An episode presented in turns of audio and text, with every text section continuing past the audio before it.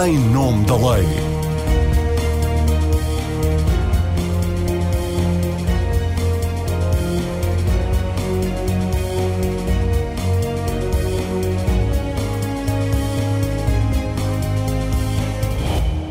Olá, seja bem-vindo ao Em Nome da Lei. Depois de uma ausência de duas semanas, cá estamos de regresso à normalidade possível e que passa por esta mudança de horário. O programa é emitido à uma da tarde de sábado e não ao meio-dia, como acontecia antes deste segundo período de confinamento, e depois repete, como é habitual, à meia-noite. O tema que debatemos na edição de hoje tem tudo a ver com a crise que estamos a viver.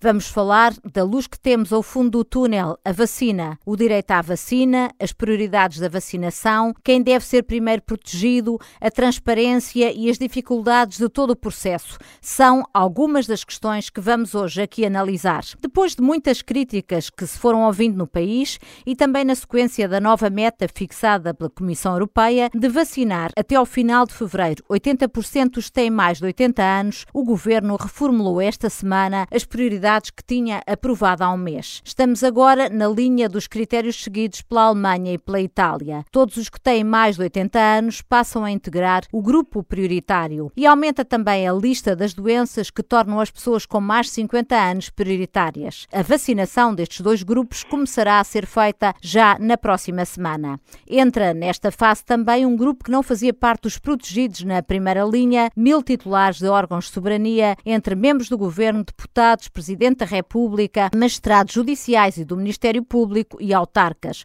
Uma nova prioridade que tem sido alvo de acesa polémica pelo elevado número de pessoas abrangidas. Pelas contas apresentadas pelo coordenador da Task Force da Vacinação, até ao final de março estarão vacinados cerca de 100 mil profissionais do SNS, 50 mil do setor privado e social, 40 mil das Forças Armadas e policiais, nos lares, todos os utentes e funcionários estarão com a vacinação completa. Serão cerca de 340 mil pessoas com mais de 80 anos a vacinar e cerca de 600 mil com mais de 50 com doenças crónicas graves. A ideia é que até ao final de março Portugal tenha mais de 810 mil pessoas vacinadas e cerca de 520 mil com a primeira dose. Para tanto, vamos precisar de 1.642 doses de vacinas, um objetivo que as autoridades consideram realista, com as doses que foram contratadas com as farmacêuticas Pfizer e Moderna e na expectativa de que a vacina AstraZeneca venha, entretanto, a ser aprovada pela Autoridade Europeia do Medicamento, o que, entretanto, já pode ter acontecido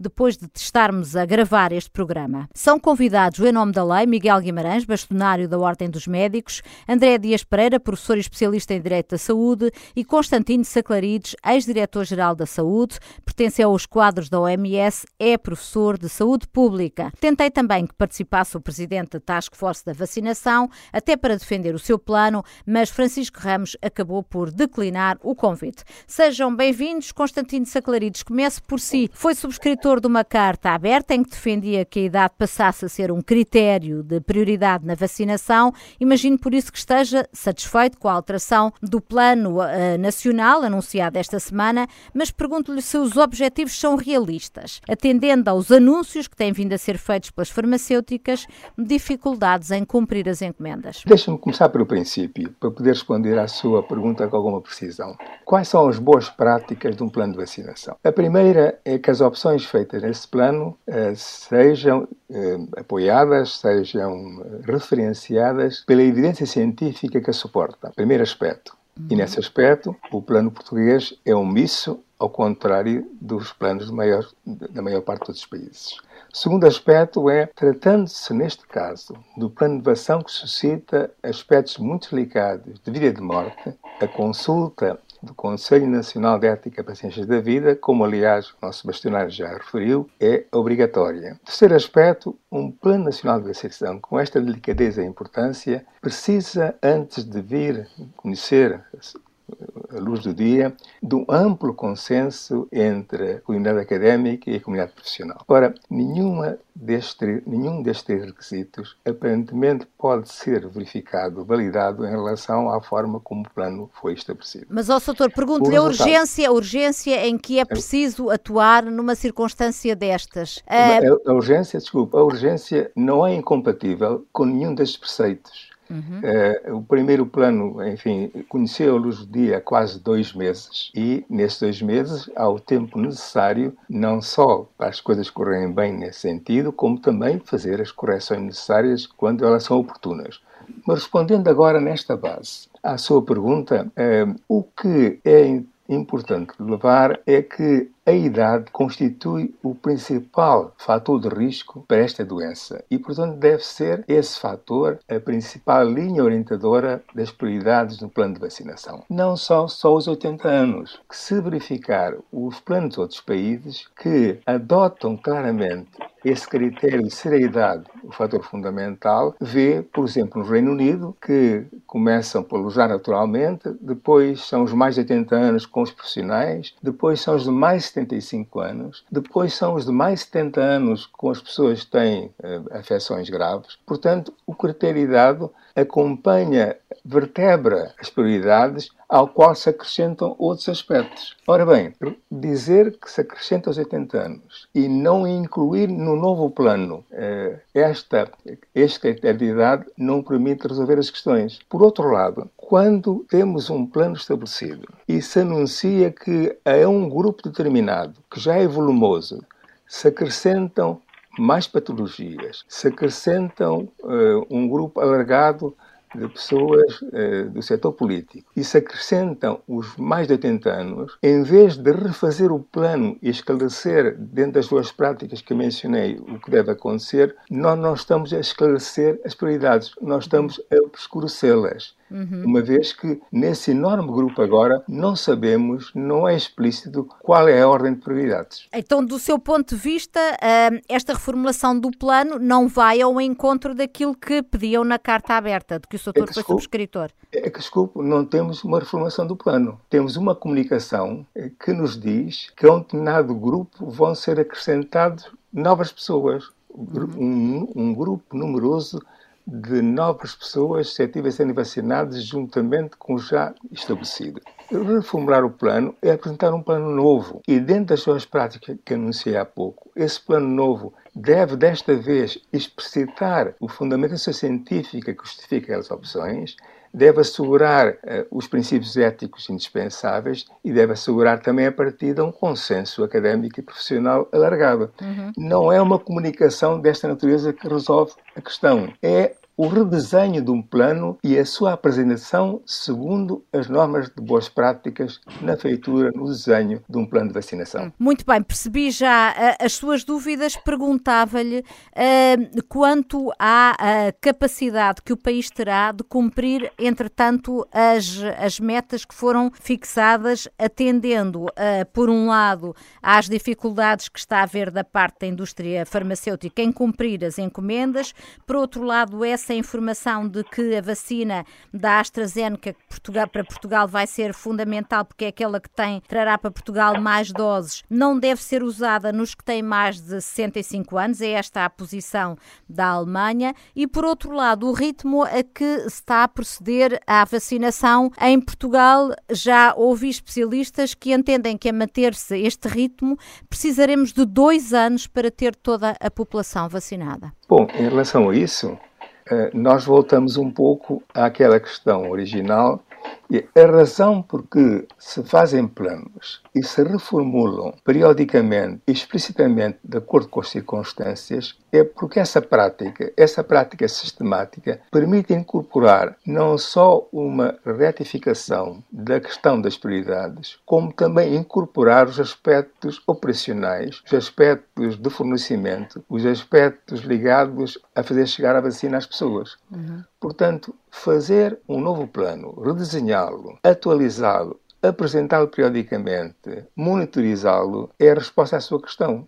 Uhum. Nós temos que incorporar naturalmente a, a, a volatilidade quer dizer, de, da indústria nesta matéria, que percebemos enfim, que é complexa e às vezes polémica. Temos que incorporar também o que aprendemos durante este mês em relação à nossa capacidade de chegar às pessoas e nós conhecemos várias imperfeições, sabemos que em vários locais eh, não há listas validadas de pessoas a ser vacinadas e, portanto, apresentam-se à vacinação pessoas que, em termos dos critérios estabelecidos, não tinham direito a ser vacinado. Portanto, temos um conjunto de imperfeições no terreno que são normais no lançamento de uma campanha desta magnitude, mas precisam ser corrigidos e incorporados nesse planeamento rigoroso que nos permite ter segurança que as coisas que são prometidas vão, de facto, acontecer nos tempos razoáveis. Uhum. Miguel Guimarães, pergunta agora ao bastonário da Ordem dos Médicos, penso eu, terá sido a primeira entidade a, a contestar o facto da idade não ser um critério da vacinação, se estamos agora mais próximo do caminho certo no que diz respeito aos critérios da vacinação? Ou subscreve as críticas que uh, o professor Constantino Saclarides fez? Eu subscrevo totalmente aquilo que o professor Constantino Saclarides acabou de dizer. E repare, uh, o que o professor Constantino Saclarides acabou de dizer uh, podia, e, apontou, enfim, várias questões de facto que são importantes,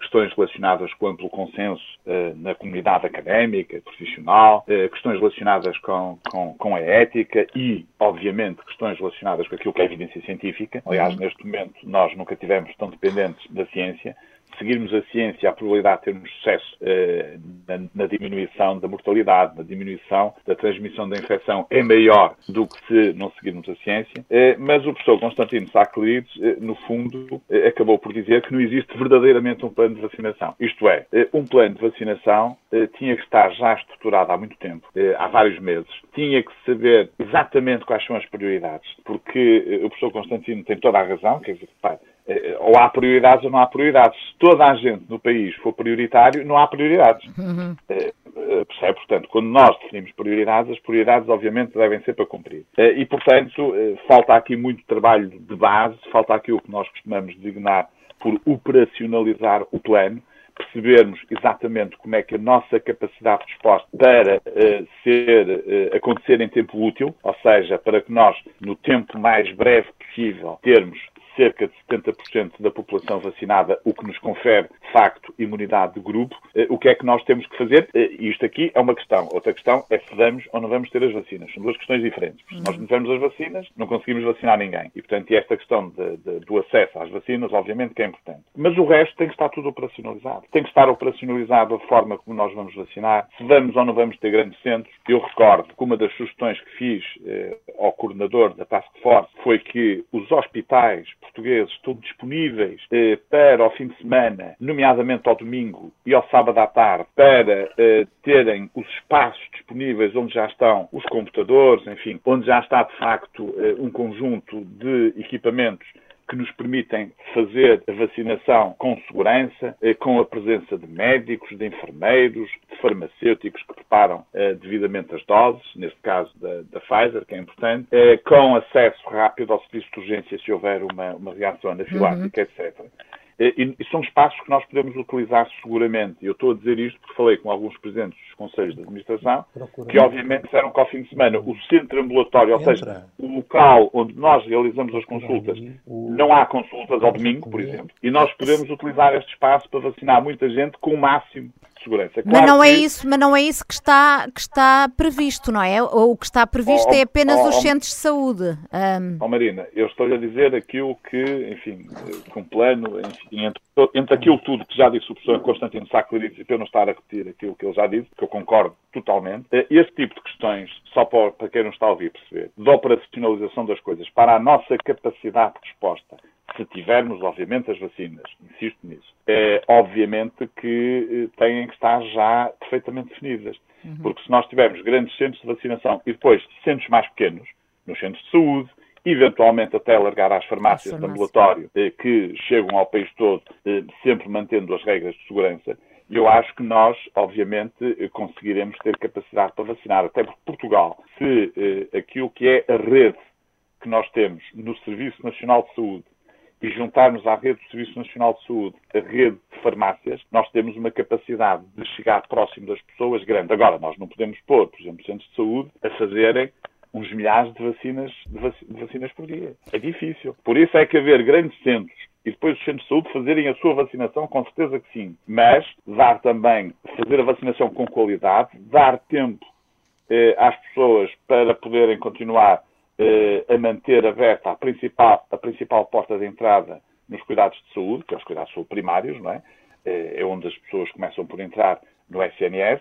E, portanto, há aqui várias questões que devem ser, de facto, equacionadas e, infelizmente, o plano de vacinação não as tem devidamente equacionadas, não têm sido tornadas públicas algumas destas questões. O primeiro plano que o Dr. Francisco Ramos apresentou era apenas um conjunto de intenções, nem sequer tinha grandes informações de pormenor, e, portanto, eh, a questão eh, da idade, agora respondendo à sua pergunta, pergunta que me fez, é evidente que a Ordem dos Médicos sempre defendeu que as pessoas eh, mais frágeis são as pessoas mais velhas sobretudo a partir dos 80 anos. Há quem, pronto, agora em 80 anos está fixo, neste momento, pela própria OMS e pela Comissão Europeia, mas se tivessem definido 75 anos também não estaria mal, porque uh, ia, ia, englobar mais pessoas que, obviamente, também têm uma taxa de mortalidade elevada quando têm a doença Covid-19. Mas pronto, que as pessoas com 80 anos uh, possam ser prioritárias, é absolutamente essencial e, e, é essencial que quem cuida de nós, quem neste momento não pode ficar doente, quem eh, precisa estar no ativo eh, para nos ajudar, eh, possa também ser vacinado. Estou a falar, obviamente, dos profissionais de saúde, nada que os outros países também não tenham feito eh, e esta tendência parece-me uma tendência internacional que está a ser seguida, ou seja, prioridades principais, pessoas com mais de 80 anos, eh, profissionais de saúde. Agora, o professor Sacco diz isso uma coisa importante, é que se nós temos estas prioridades, ainda não temos praticamente muita gente significativa vacinada. Temos 2,71% da população. Uh, a este ritmo, por extrapolando, eu...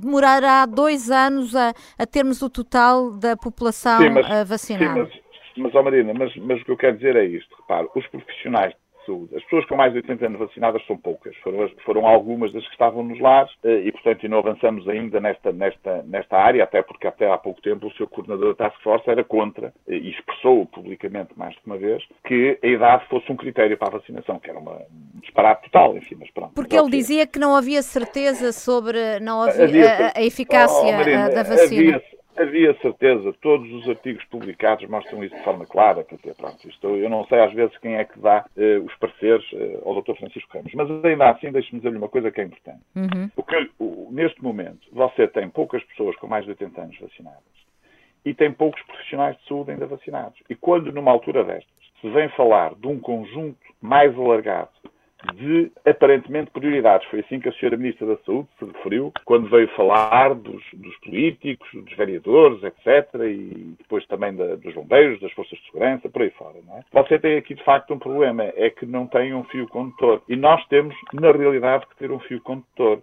Porque se não tivermos um fio condutor, o plano depois acaba por não servir eh, os cidadãos, não servir o país.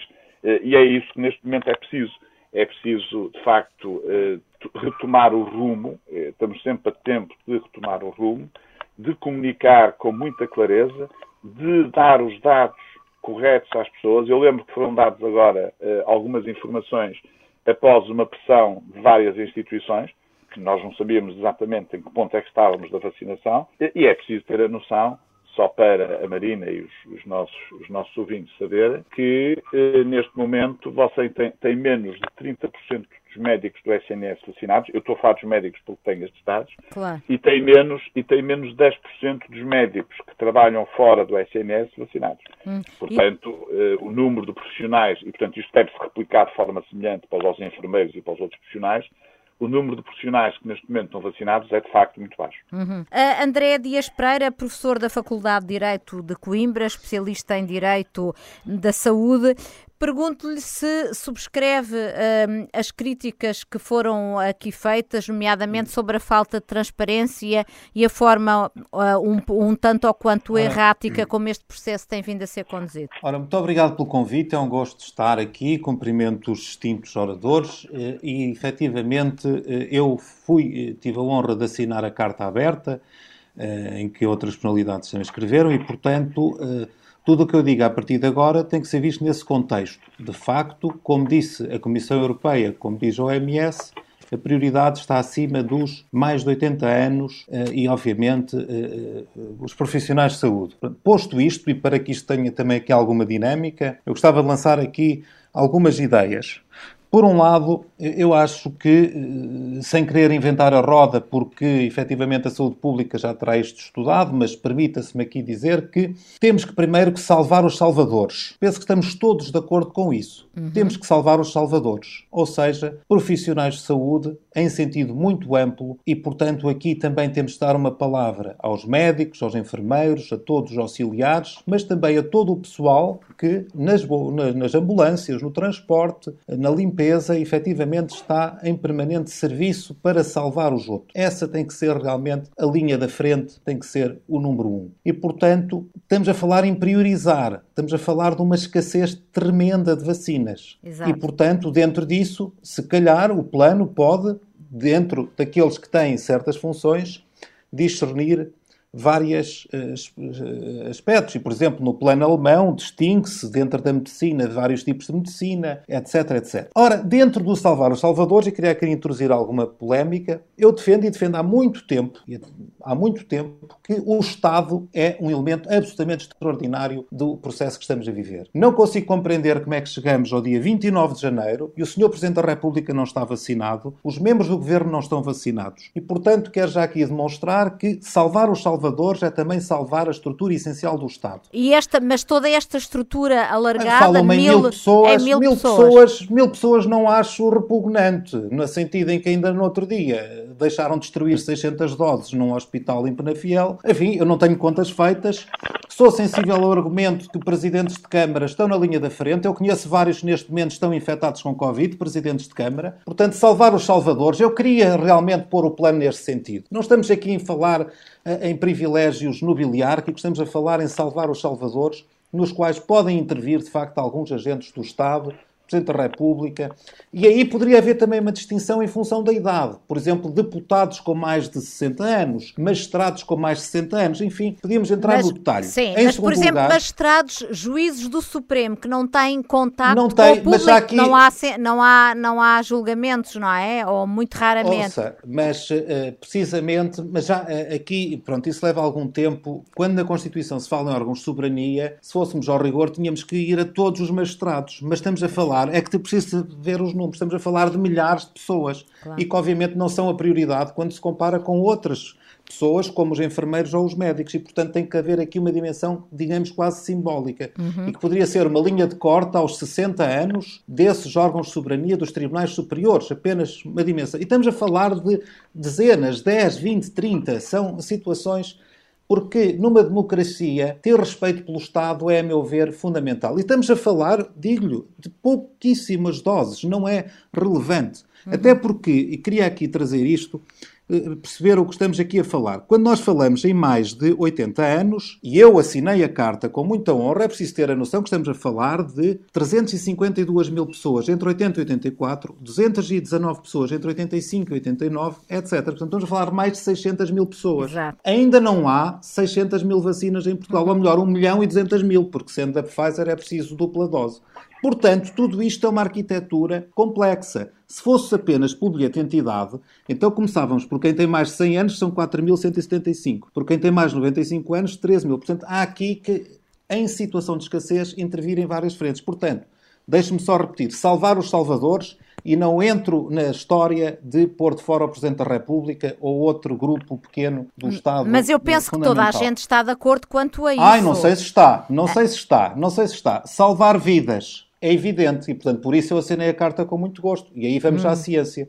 De facto, salvar vidas significa é mais eficiente a quem tem mais de 80 anos, como demonstram estudos.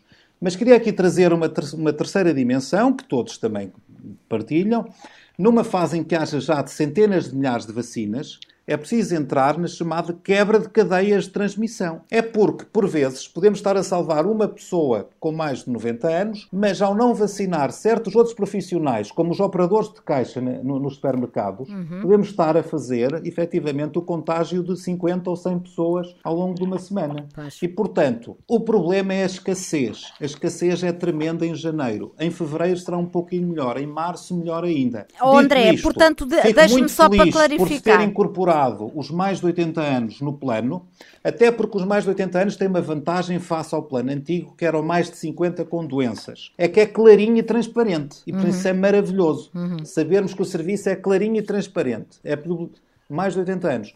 Quando introduzimos vários fatores de doenças, é evidente que pode haver uma mais-valia no caso concreto mas fica muito dependente de uma avaliação casuística. E isso é perigoso para a confiança do sistema. Uhum.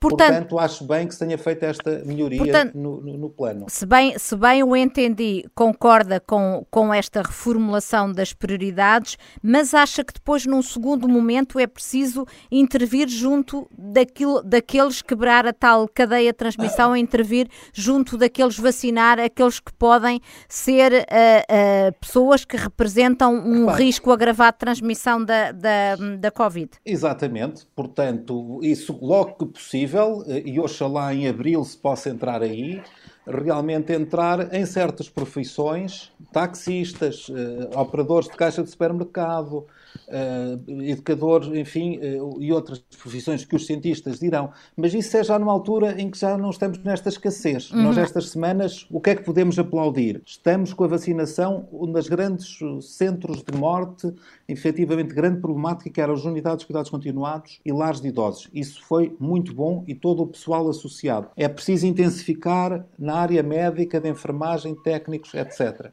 e, simultaneamente, ir agindo para salvar vidas. A forma mais transparente e mais simples é realmente mais de 80 anos. E fazer aqui um apelo a que quem não tem médico de família, não podemos esquecer que cerca de um milhão de pessoas não têm médico de família, não vai ser chamado facilmente. As famílias têm que eh, ajudar os seus idosos, inscrever na plataforma informática para que esses idosos não sejam esquecidos. Hum. É uma preocupação grande, muitos não têm médico de família, têm que ser mais proativos para conseguir ser inscritos na lista. André Dias Pereira, e há aqui muitas questões, as pessoas com mais de 80 anos serem notificadas para saberem se querem ser vacinadas por SMS, uh, ah, eu não sei quantas pessoas com mais de 80 anos têm hum, facilidade é em, em Deixe por aqui um conteúdo jurídico. O Código Civil e o Direito da Família diz que os filhos têm dever de proteger os pais. As pessoas às vezes esquecem-se disso. Têm o dever de assistência, têm o dever de cuidado e, portanto, não é só tirar para cima do Estado. A sociedade tem que ser responsabilizada neste momento crucial. Quem tem maiores de 80 anos tem o dever de assegurar que ele entra na lista, que ele tem médico de família, que ele recebe o SMS e que responde o SMS. Mas portanto, muitos idosos é estão isolados, pessoas... André. Os filhos não têm sequer contacto físico com os pais Bom, que têm então o é- telemóvel. É... Não, isto, nada disto é fácil, não é? Pronto, mas é preciso fazer pedagogia e dizer a esses filhos que estão não só a ser moralmente, mas juridicamente maus filhos e, portanto, pode haver sanções, designadamente criminais. Nos casos mais extremos, há um dever de cuidado dos seus pais e das suas mães e dos seus avós e, portanto, não é só tirar para cima do Estado aquilo que é uma responsabilidade da família nos termos do Código Civil, não é uma invenção deste seu amigo, é aquilo que está escrito pela lei. Uhum. Cada um tem o dever de ter apoio à, à, sua. Obviamente, é preciso que o, o, sistema de segurança social, que os assistentes sociais, que as juntas de freguesia façam esse trabalho de proximidade. Muito bem, está, está claro, penso eu. Eh, queria que, que falar um pouco consigo agora sobre a questão da escassez. Um, o braço de ferro da Comissão Europeia com as farmacêuticas que não estão a fornecer as doses que contratualizaram, há suspeitas de que uma delas poderá estar a privilegiar o Reino Unido em detrimento da União Europeia. Poderá haver aqui obrigações morais, sociais e contratuais que não estão a ser cumpridas por parte das farmacêuticas. O que é que diz o jurista que está presente Olha, neste painel? Desde logo que é, de facto, uma grande fortuna estarmos na União Europeia se não estivéssemos com a União Europeia e com a liderança da Comissão a fazer esta contratação, estávamos em janeiro, estávamos em março, estávamos em junho, sabe-se lá quando é que haveria uhum. vacinas em Portugal. E a este preço. Portanto, ainda bem que estamos na União Europeia, ainda bem que há uma liderança conjunta dos 27 Estados-membros. Dito isto, apoiar as lideranças da Comissão Europeia e dos negociadores no sentido de fazer cumprir o contrato. E penso que eles estão a fazer isso, tomar todas as medidas uh, para fazer cumprir o contrato. Obviamente que, se fôssemos um pouco mais especulativos, uh, tudo isto tem muito que se lhe diga, porque nós estamos a querer fazer cumprir um contrato para nós, europeus. Nós estamos a esquecer os nossos vizinhos do Norte da África, da África, da Ásia, etc. Mas não vou entrar com essa questão, que não seria agora também polémica a mais. A verdade é que a União Europeia tem que fazer cumprir o contrato e não se deixar ultrapassar por interesses eh, ilegítimos e ilícitos dos outros. Uhum. Portanto, oh, André Dias Pereira, sei que não, não é a sua área, a área das patentes, mas não haveria aqui uma forma de conseguir driblar esta questão um, das patentes e dos, das, dos direitos exclusivos que estas farmacêuticas têm sobre a vacina, de forma a ser possível fabricar em massa é, uma. A, em a caso de extremas necessidades de saúde pública, os tratados internacionais prevêem a possibilidade de um Estado ou um conjunto de Estados quebrar a patente, como o Brasil fez no caso do HIV-Sida, eh, que há muitos anos atrás, e a África do Sul, etc. Agora, a Europa é, é dos maiores beneficiários da propriedade intelectual e da propriedade industrial do mundo, eh, à semelhança dos Estados Unidos e do Japão. E, portanto, não interessa à Europa dar um mau exemplo de quebrar a fonte de rendimentos que derivam da propriedade intelectual. E, sobretudo,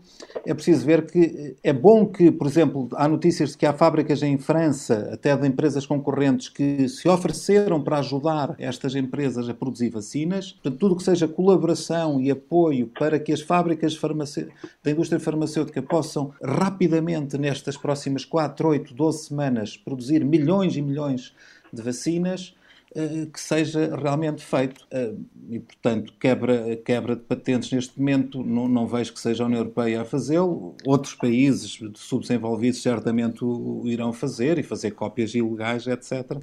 E depois invocar as razões humanitárias. Uh, antes de, de, de, de, ir de novo ao Miguel Guimarães e ao Constantino Saclarides, perguntava-lhe, fazia-lhe uma última questão. Podemos falar de um direito à vacina? O direito a recusar a vacina é, é um direito. Não há um direito a exigir um, a vacina? Sim, há o direito à vacina. Esse é o grande direito. Até no início falava-se havia uma vacinação obrigatória. Não vamos pensar nisso para já. Tomara nós ter vacinas para oferecer às pessoas. E, portanto, reforço ainda bem que está a haver esta negociação europeia, que o governo português aproveite todas as doses possíveis eh, e que pague o preço justo para realmente proteger, porque os números são muito impressionantes e é preciso que eh, as pessoas tenham acesso à vacina o mais rapidamente possível. Uhum. Também eh, seria interessante chamar para a indústria nacional, não vejo que seja, enfim, não, não sei a complexidade do assunto, mas nós temos excelente indústria farmacêutica em Portugal, temos muita produção de medicamentos, enfim, de vacinas não tenho conhecimento, Portanto, tudo o que seja. E, e, e, ademais, infelizmente, isto é uma vacinação que vai durar ao longo de muitos anos não se pense que isto agora é uma toma eh, e que chega só verão e que voltamos a 2019. Portanto, é necessário preparar a indústria farmacêutica nacional para, com as devidas patentes, com as devidas autorizações, também contribuir, porque este mercado é um mercado duradouro, como é a vacina da gripe, e, portanto, é bom que se invista nessa área e, portanto, também haver apoios a, a um estímulo rápido a isso. Uhum. Miguel uh, Guimarães, não sei se quer pronunciar sobre algumas das ideias polémicas que o André Dias Pereira aqui uh, deixou, mas para lhe passar a palavra, um, colocava-lhe uma pergunta que muita gente tem na cabeça. Quando é que poderemos começar a ver resultados da, da vacinação? Muito obrigado. É, é assim. Uh os resultados da vacinação, eh, nós começamos a ter, de facto, eh, a noção da importância da vacina, já temos, enfim, pelos resultados preliminares que existem, quando tivermos uma, eh, uma fatia considerável da população portuguesa vacinada, isto é, quando atingirmos pelo menos os 50% e quando chegarmos aos 70%. Não é? E, que aí é que nós conseguimos ter a chamada imunidade de grupo. E acha entanto, que é possível chegar lá até ao, acha que é possível chegar lá até, a, a, até ao verão, como era a meta? Se tivermos as vacinas, temos que fazer tudo no sentido de o conseguir, até porque há aqui duas questões que vale a pena falar. Primeiro, nós não sabemos, para que os nossos ouvintes percebam, quanto tempo é que vai ser válida a vacina. Hum. Isto é, quanto tempo é que a vacina nos vai dar proteção contra o vírus. E, portanto, este é, este é um dado que ainda não temos. Uh, existem, enfim, algumas algumas indicações, mas não temos um dado. Imagino que são seis meses, ou que são nove meses, ou que é um ano, enfim, vamos saber. Claro que nós vamos ter aqui um país que nos, está a dar, que nos vai dar muitas indicações neste sentido, que é Israel. Israel provavelmente será o primeiro país do mundo a conseguir ter 70% da população vacinada. Já tem 47%. Ok, uhum. vai ser provavelmente. Os, os, os, e, e porquê? Israel porquê? Porque Israel tem uma visão das guerras e dos combates completamente diferente dos outros países. Digamos que é um país que permanentemente está em alerta. Uhum. É? E, portanto, é um país que rapidamente percebeu o que é que tinha que fazer para vacinar rapidamente eh, todas as pessoas e vai seguramente ser o primeiro país eh, a conseguir fazê-lo a nível internacional. E nós aqui vamos ter muitos dados. Vamos ter dados adicionais sobre a eficácia da vacina, vamos ter dados adicionais sobre questões relacionadas com a segurança e vamos ter dados adicionais sobre aquilo que é o tempo em que a vacina continua a ser eficaz. E, portanto, vamos ter esta, esta, esta imagem. Agora, Portugal está muito dependente daquilo que é a chegada de vacinas.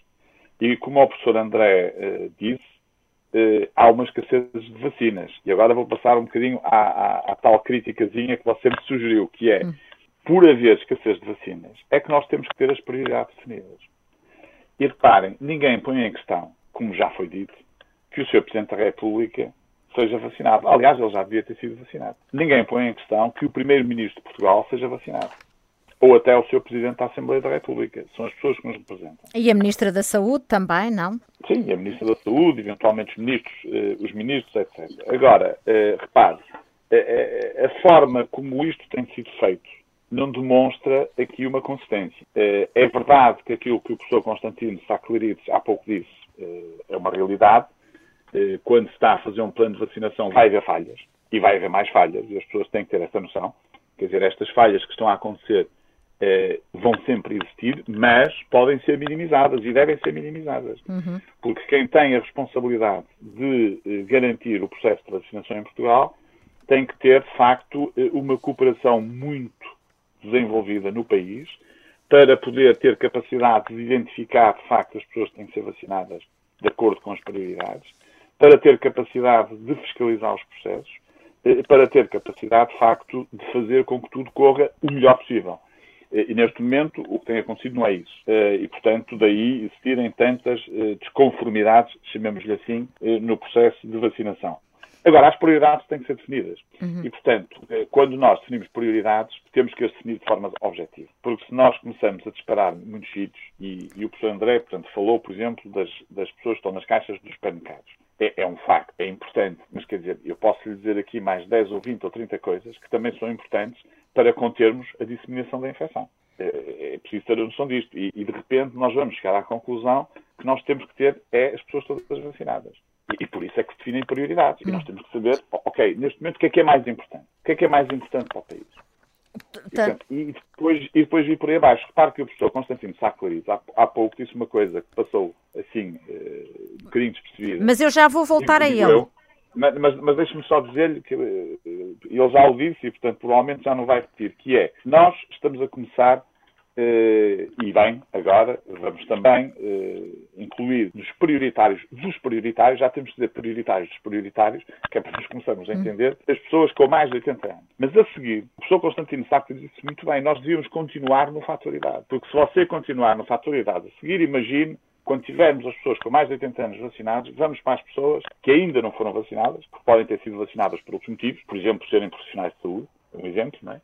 Entre os 70 e os 80 anos. E depois entre os 60 e os 70. Imagino, quer dizer, portanto, podemos fazer como fez um bocado o Reino Unido. Quer dizer, nós podemos ter aqui uma forma clara, transparente, de começar a proteger as pessoas mais frágeis. Porque estas pessoas que têm mais idade também são as pessoas que têm mais doenças associadas. E algumas destas doenças que estão, que estão também associadas à questão eh, da, da, da mortalidade e da morbilidade. Mas, mas, por exemplo, a questão das doenças oncológicas. Há muita gente uh, mais nova uh, que, infelizmente, sofre desta doença, faz quimioterapia, tem o sistema imunitário fragilizado e essas pessoas não estão no grupo prioritário.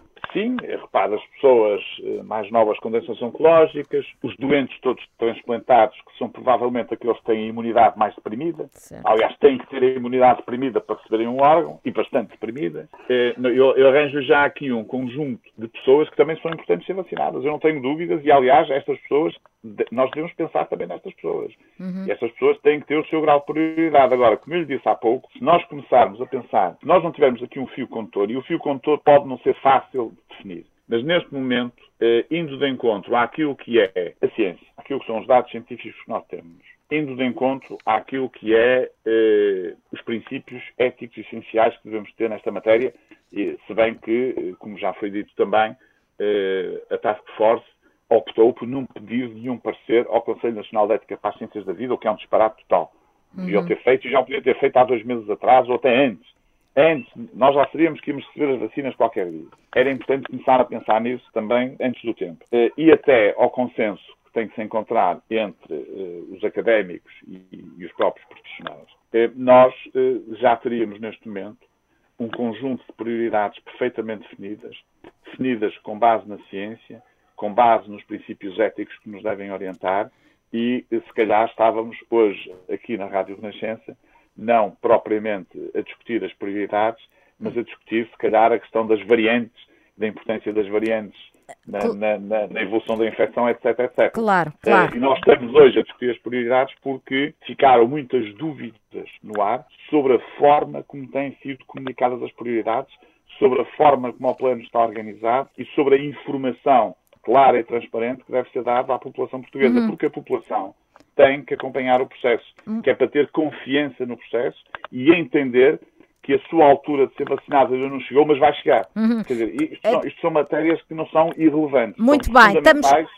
Sim, estamos a chegar, uh, já não temos muito mais tempo e quero ir ainda ao professor Constantino Saclarides, porque uh, desde a última vez que ele falou, houve várias ideias que aqui foram deixadas que, uh, penso eu, o professor gostaria de, de, de comentar, enfim, contraditando eventualmente.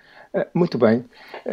A primeira ideia que gostava de reforçar, para depois ir um pouco aos outros aspectos, é que eh, nós precisamos de uma referência sólida para centrar nossas discussões. O que não podemos permitir é que apareça no, no espaço público, eh, abrindo uma espécie de caixa de Pandora, os próprios grupos eh, que estão incluídos no plano de vacinação a disputarem-se uns aos outros o privilégio de serem vacinados. Hum.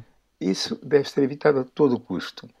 Isso evita-se exatamente por um bom plano eh, atualizado eh, e obedecendo aos princípios que há pouco eh, referi. Eh, e deixem-me dizer o seguinte: eh, o argumento de que a idade é um fator crítico na defesa de prioridades está baseado em estudos científicos, quer dizer, referenciados, e vou-lhe referir dois. Primeiro, em um artigo publicado na revista Nature, em agosto, que faz uma análise muito sofisticada do, eh, dos grupos de risco eh, para a mortalidade e morbilidade e quantifica de uma forma muito rigorosa as idades, maiores de 80, maiores de 75, maiores de 70, maiores de 60, quantifica os níveis socioeconómicos quantifica também os diferentes tipos de patologias. Portanto, isto não é propriamente uma ciência oculta. Uh, há análises muito fundamentadas, publicadas e referenciadas nos planos de vacinação, todos eles que adotaram a idade como principal eixo, sem prejuízo dos outros aspectos já referidos aqui por meus colegas. Isto leva-me também à discussão eh, sobre a questão da, uh, dos órgãos de soberania. Sim.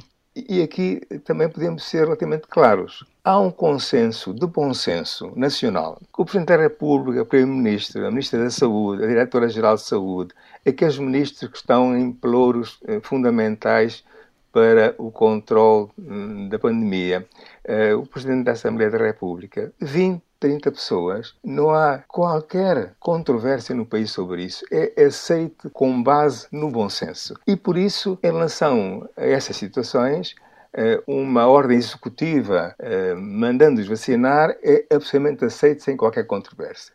Para além disso, nós temos que referir às prioridades do plano, para não nos perdermos em várias dimensões contraditórias e a um debate público desnecessário. Portanto, para além das 20, 30 pessoas que representam a cúpula do Estado e que naturalmente precisam de, de ser protegidos não em termos práticos, mas até em termos simbólicos. Uhum. Além disso, o resto deve ser referido às prioridades do plano de vacinação, porque este plano, o plano de vacinação é que nos dá o racional, nos dá a justificação, nos dá a licença para estarmos à vontade, para, para conversarmos abertamente uns com os outros, sem preconceitos, de que seguimos a lógica mais evidente para decidir prioridades que são importantes na medida em que em várias circunstâncias, fazem diferença entre a vida e a morte. Por exemplo, se olhássemos para o plano como estava estabelecido até agora, e digo agora porque de facto também não foi alterado ainda formalmente. Sim, mas foi anunciado. Se não, se não vacinarmos as pessoas maiores de 80 anos e as, as, pessoas maiores de 70 anos, pelo menos, até o fim do inverno, nós, ao contrário dos outros países, vamos assistir que eh, essas pessoas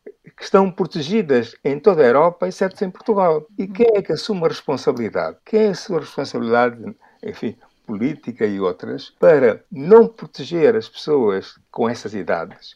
Que estão vacinadas, estão a ser vacinadas até ao fim do inverno em todos os países europeus, exceto no nosso. Muito bem, deixe-me só fazer perguntar muito rapidamente ao André Dias Pereira esta questão que levantou da responsabilidade das pessoas mais velhas que em Portugal, ao contrário do que uh, deverá acontecer noutros países europeus, não vão estar, não vão estar vacinadas. Que responsabilidades podem este, estas pessoas sacar uh, ao Estado português? Uh, acho que agora foi pessimista. Eu acho que tudo o que tem acontecido nos últimos uh, dias vai no sentido contrário. Portanto, pelo menos aquilo que eu ouvi e li, e de facto ainda não está na página de, oficial, é de que os maiores de 80 anos, e portanto é mais uma demonstração de que a democracia é um exercício contínuo e a alegria que eu tenho de ter sido convidado para assinar aquela carta e de como aquela carta foi eficaz. E, portanto, os meus parabéns ao professor Constantino Saclarides e a todos os líderes da carta, que eu tive a honra de assinar, é a demonstração de que a democracia se faz a cada dia e temos que lutar pelo que é boa ciência e a boa democracia. Portanto, está lá, efetivamente, os maiores de 80 anos. Se vierem vacinas, vamos lá ver, se houver vacinas, estamos aqui a falar de 600 mil pessoas, os 80%, portanto, estamos a falar de 40, 450 mil pessoas. Uh, portanto, o, os lares de idosos e o CC já estão vacinados, agora é preciso avançar. E no avançar, eu queria aqui fazer um apelo a que as famílias se envolvam. E eu ouvi falar em visitas domiciliárias. Perdoem-me, mas eu acho que isso tem que ser excepcional. Como disse o bastonário, há hospitais, pode haver outros espaços adequados com grande eh, capacidade de acesso e em que com grande eh, rapidez se possa vacinar centenas de pessoas por dia. Uhum. E, portanto, as famílias têm que se envolver nesse processo, não é ficar à espera, efetivamente, que venha o médico de família, o enfermeiro de família fazer uma visita domiciliária, porque isso são recursos humanos absolutamente impossíveis para vacinar 600 mil pessoas. E, portanto, eu acho que se as empresas farmacêuticas cumprirem, e felizmente Portugal está na União Europeia, e felizmente Portugal tem a sua cota dentro do lote de vacinas, vamos ter, portanto, 600 mil vacinas nas próximas semanas, 600 mil uh, ou 700, 800, porque a Pfizer precisa de duas doses, portanto, tudo correndo bem, haverá 80%. Muito bem, fica... Quanto a responsabilidades, é muito difícil neste contexto, uh, só se for, de facto, tentar uma ação contra a AstraZeneca por não cumprimento do contrato, mas é, é, é, um exercício complexo do ponto de vista jurídico. Uhum. Uh, bom, ficamos então com esta palavra de otimismo do André Dias Pereira.